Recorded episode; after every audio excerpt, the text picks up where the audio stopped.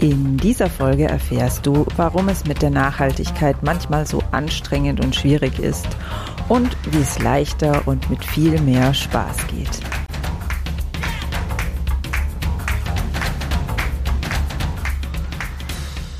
Grüner geht immer. Finde Lösungen für einen nachhaltigen Alltag, die Spaß machen und Wirkung zeigen.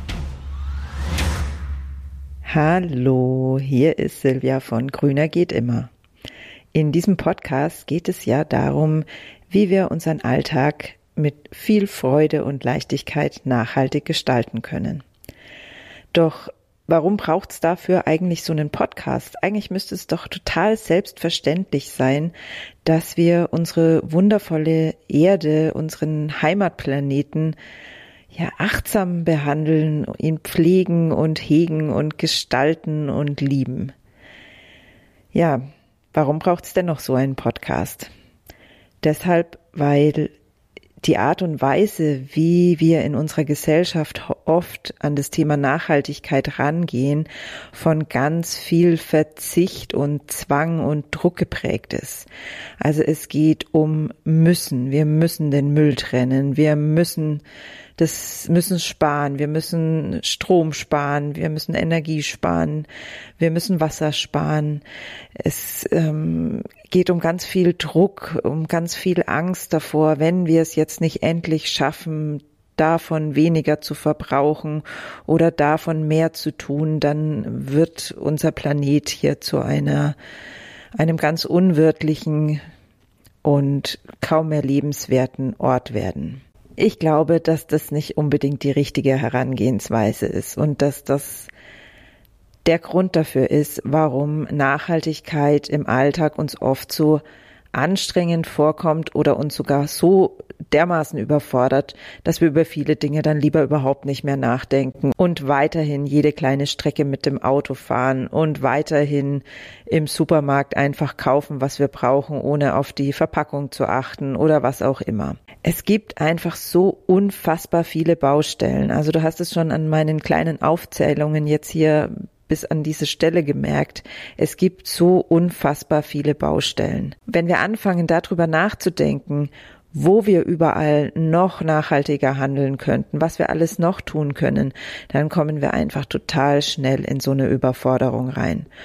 Und oft haben wir dann auch noch die Erwartung an uns selbst, dass wir es gleich perfekt machen. Also, dass wir gleich plastikfrei leben, anstatt einfach mal nur einen Stoffbeutel mitzunehmen, damit wir keinen keine Plastiktüte mehr fürs Gemüse brauchen oder nur noch mit dem Fahrrad fahren und das Auto gleich zu verkaufen. Also wir neigen oft dann dazu, aufgrund auch der Fülle an Dingen, die wir tun könnten, dann zu viel von uns zu erwarten, was dann wiederum natürlich auch dazu führt, dass wir oft dann lieber gar nichts mehr machen.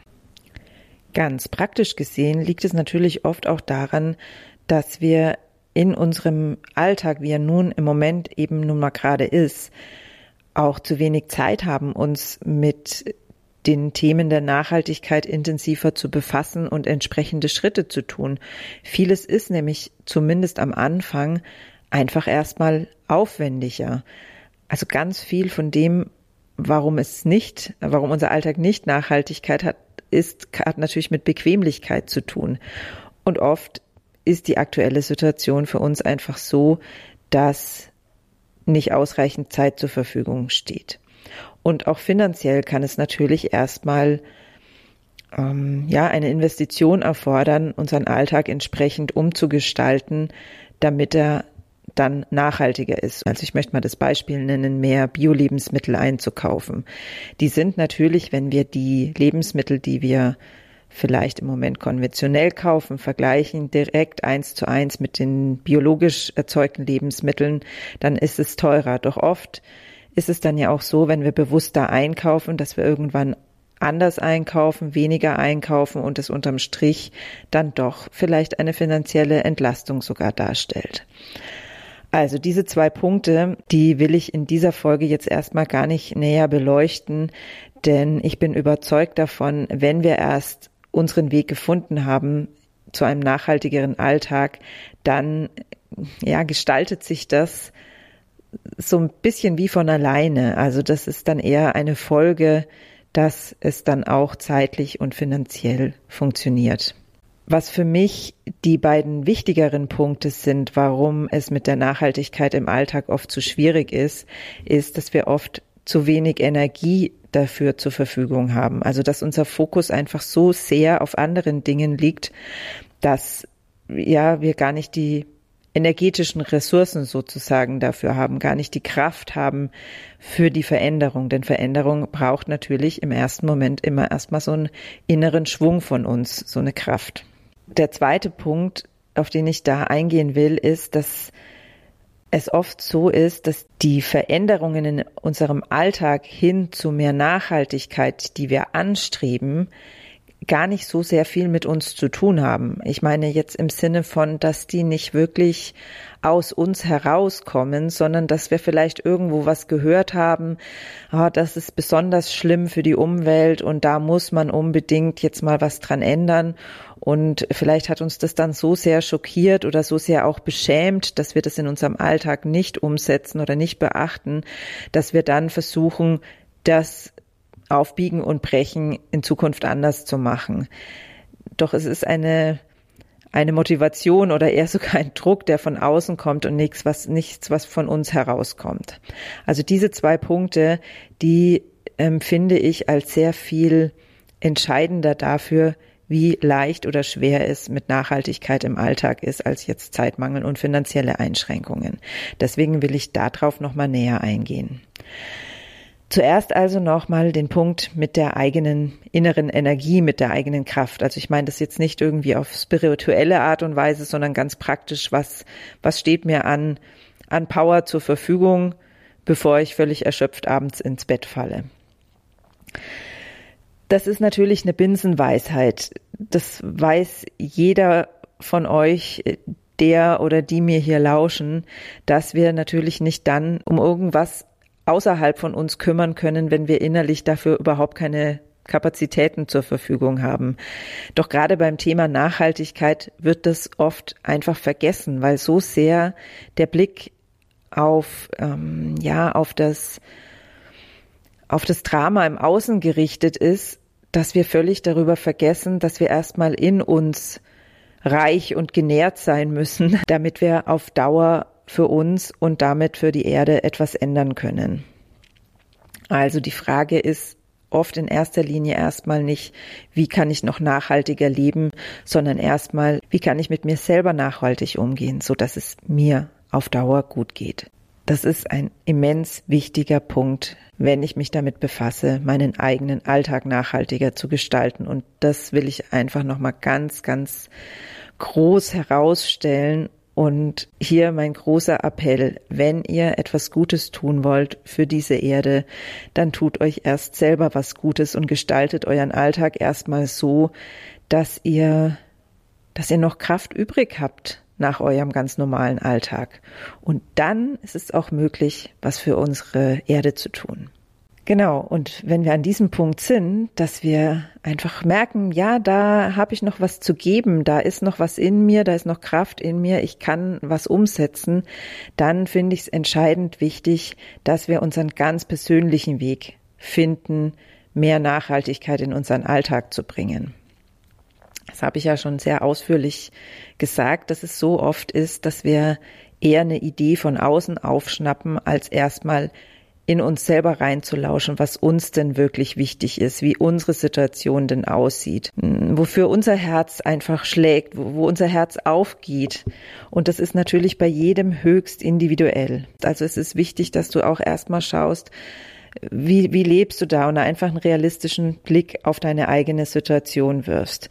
Und das meine ich jetzt nicht im Sinne von Ausrede, nicht im Sinne von, ich kann ja eh nichts tun, weil ich bin zu sehr gebunden durch meine Kinder oder ich kann ja eh nichts tun, weil ich einfach nicht die den Garten zur Verfügung habe, irgendwie Wildpflanzen anzubauen. Wir hatten es ja am Mittwoch so wunderschön gesehen in der Folge vom Mittwoch, dass auch auf dem kleinsten Balkon zum Beispiel Wildpflanzen durchaus einen Platz finden. Dennoch ist es natürlich wichtig, die eigene Situation einfach im Blick zu behalten. Dabei, wenn wir auswählen, in welchem Bereich wollen wir denn wirklich was Größeres beitragen für unsere Natur. Der nächste Punkt ist dann, dass jedem Mensch natürlich etwas anderes besonders wichtig ist. Da will ich den Punkt der Werte ansprechen. Also ist dein Wert zum Beispiel eher der der Freiheit, also dein wichtigster Wert. Es gibt natürlich immer ganz viele Werte, die uns wichtig sind. Oder ist es eher der Wert der Familie, des Zusammenhalts? Das macht einen total großen Unterschied im Hinblick darauf, welche Art von nachhaltiger Veränderung ich mir im Leben vornehme. Ob ich eher für mich alleine irgendwo einen schönen Garten gestalte oder ob ich eher ein Gemeinschaftsprojekt anstrebe oder ein Projekt mit meiner Familie zusammen. Also das macht einfach einen riesengroßen Unterschied. Und ich lade dich von Herzen ein, dich, wenn du dich mit dem Thema Nachhaltigkeit befasst, dich unbedingt auch mal mit deinen eigenen Werten auseinanderzusetzen und zu gucken, dient das, was ich da vorhabe, an nachhaltigen Veränderungen denn überhaupt meinen Werten oder ähm, passt es zusammen? Stimmt es überein? Und zu guter Letzt finde ich es unfassbar wichtig, dass wir uns immer wieder klar machen, was wir wirklich lieben, also was uns von Herzen einfach Freude macht. vielleicht ist es bei dir, dass du total gerne was Kreatives machst, bastelst. Dann bietet sich's vielleicht an, dass du Dinge einfach selber herstellst, die du sonst irgendwo kaufen würdest und damit ein höherer Ressourcenverbrauch verbunden wäre. Wenn du wie ich zum Beispiel deinen Garten liebst, dann bietet sich's natürlich total an, deine Energie auf nachhaltige Aktionen im Garten zu fokussieren. Wenn du total gerne mit Kindern arbeitest, dann bietet sich doch so an, vielleicht irgendeine ehrenamtliche Gruppe ins Leben zu rufen für Kinder und zusammen mit Kindern Müll sammeln zu gehen oder irgendwas zu basteln, was mit Nachhaltigkeit zu tun hat. Also es gibt einfach so viele Möglichkeiten und ich halte diesen Weg davon zu starten, was wir wirklich lieben und dann zu schauen, wie kann ich das, was ich liebe, nutzen für so ein Nachhaltigkeitsprojekt. Diesen, diese Herangehensweise finde ich so viel, ähm, so viel erfolgsversprechender, als zu gucken, was muss denn alles getan werden, damit wir unsere Erde retten können und was davon kann ich irgendwie in meinen Alltag reinstopfen. Ja, ich hoffe sehr, ich konnte dich inspirieren mit dieser Folge, inspirieren dazu, das Thema Nachhaltigkeit mal von einer ganz anderen Seite zu denken. Und zwar von der Seite, wo stehst du, was ist dir wichtig und was liebst du? Und wie kannst du das dafür einsetzen, unsere Welt ein bisschen besser zu machen? Am nächsten Mittwoch habe ich eine Frau zu Gast, die schon in ganz jungen Jahren für sich bemerkt hat, eben genau dadurch, dass sie ihre Werte, ihre Situation und ihre Vorlieben genau kennt, dass sie ihr Leben ganz dem Thema Nachhaltigkeit widmen will. Wie genau sie das macht, das kannst du am kommenden Mittwoch hier bei Grüner geht immer erfahren. Ich freue mich, wenn du wieder reinhörst.